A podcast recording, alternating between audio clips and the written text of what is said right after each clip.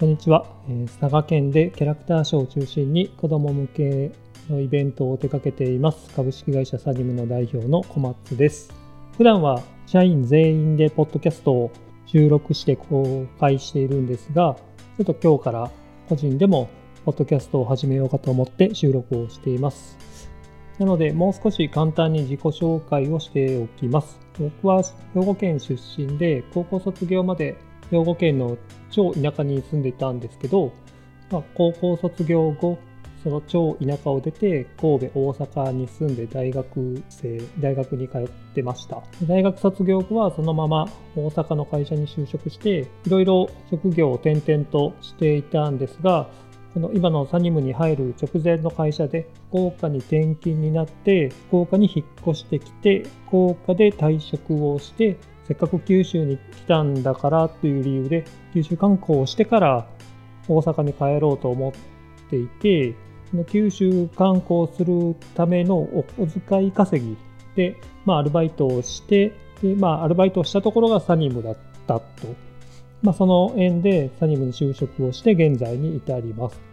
なのでまあ一応アルバイトから成り上がって社長をやってるという社長です。なので、えっ、ー、とまあ、サニムの社長をしているんですけど、例えばその、うちの小松家が代々このサニムの社長をしていたとか、まあ、長い間サニムの社員をしていて、叩き上げで社長になったとかっていう感じで社長になったんではなくて、まあなんかあれよあれよという間に社長になったっていう感じです。で、社長になったのも2016年なので4年目のまだまだ新人の社長です。でサニムの歴というか、サニムで働いてる期間もですね、現従業員の中では一番短くて、8年ぐらいだったかなと思います。ちょっとあんまり覚えてはないですけど、まあ、とにかくまあこんな感じで、なんとなく勢いで社長になったので、まあ、よくなんで社長になったんですかとか、どうやって社長になったんですか？みたいな質問はよくいただきますので、まあ、今日はその話をしていこうかなと思ってます。質問をしていただいた方に対して、まあ、納得してもらえるような回答っていうのがまないんで、ちょっと難しいところではあるんですけど、まあ、大きく理由は2つかなと思ってて、1つ目は、ま、ちょっと建前的な理由にもなるんですけど、サニムというのがまあ、キャラクターショーの仮面ライダーとかスーパー戦隊とかプリキュアとか、まあ、いわゆるキャラクターショーって言われるものをイベントで実施してる会社なのでちょっとそのイベント会社っていうくくりの中では特殊というかニッチなイベント会社なんでそのキャラクターショーが好きで好きで仕方ないみたいなスタッフが結構いるんですよね。でまあ彼らのその場所みたいなものを少し僕が社長をやることで守ることができるならみたいなところがあったのは事実です。まあ、2つ目の理由が主なまあ理由にはなるんですが2つ目の理由の前にちょっとだけそのサニムの実情というかまあ、ここまで行っていいのかみたいなところを喋ると、僕があの社長に就任した当時、まあ、すでにあの会社めちゃめちゃ負債があってですね、大体2億5000万ぐらい負債を抱えてて、で会社の売上自体は年々低迷をして、まあ、大体2億ちょっとぐらいだったと思うんですよね。なので、えーと、売上よりも負債の方が大きいという、まあ、通常のその債務超過って言われる中でもかなり厳しい会社だったっていうのが、まあ、サニムの僕が就職した当時の姿なんですよね。なので、まあ、その月の支払いできるのかみたいなのが、まあ、毎月あるような会社だったと思います。なのでまあ余計にそのことを知ってる人からすると、なんで社長になったんですかみたいな質問はめちゃめちゃ多いんですよね。で一応今現在なんですけど、その2億5000万ほどあった負債は1億5000万ぐらいまで圧縮はできていて、まあ、この4年で約1億円ぐらい返済したっていうことになります。でまあ、このあたりの話もあのおいおいしていけたらなとは思ってるんですけども、まあ、一応順調に借金返済はできていたっていうのが去年までのサニムですねで今年はちょっとコロナの影響もあって、まあ、これからどうしようみたいなところにはなってはいるんですけども、まあ、一応順風満帆には来たかなと思ってます。で、ちょっと話を戻して、えっ、ー、と、社長になった2つ目の理由っていうところなんですけど、まあ、今お話しした通り、債務超過の会社で、まあ、いつ倒産してもおかしくないみたいなところが、僕が見たサニムの姿だったんで、やばいですよねっていう話を金融機関とかと話するのに、まあ、具体的な再建案みたいなものを提案しつつ、え金融機関の要望とかも聞き入れつつ、まあ、調整して再建案を具体的に提案する能力みたいなのが、ま、当時、まあ、僕しかなかったっていうとこなんですよね。他の従業員がその能力がなかったというよりは、ずっとイベント畑で来ていたので、まあ、そういう金融機関に対しての提案みたいな経験っていうのがみんな全くなかったので、まあ、たまたまそれを少しかじった程度ではあったんですけど僕は経験をしていたので必然的に今僕が選ばれたみたいなところではあります。ので、えっと、会社側からしても金融機関と話をするのに僕が便利が良かったっていうところと金融機関側から見てもあの話が分かる人間っていうのが必要だったので僕がちょうど良かったで、ある程度その、その場で決済をしていかなければならないっていう状況もあったので、であれば代表権を持っておく必要があるということで、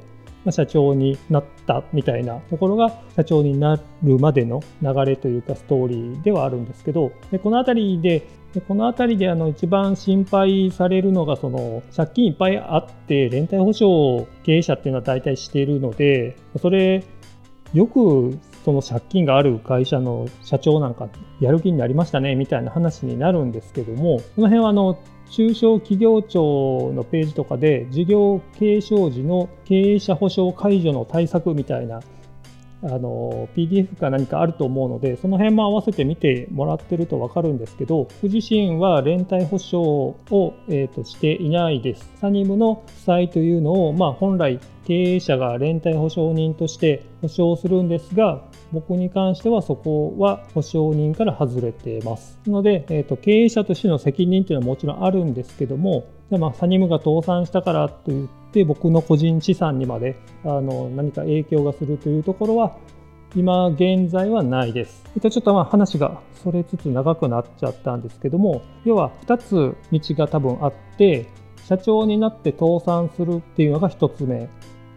で2つ目が社長になって経営改善する。2つあると思うんですけどどっちになっても面白いかなっていうのがその当時思った理由なんですよね。なので会社が倒産するっていうのを会社の社長として経験をするっていうこれもまた一つ面白い経験だと思うんですよね。で逆に経営改善をした時に社長だったっていうのも面白い経験だと思うんですよね。さっき説明した通り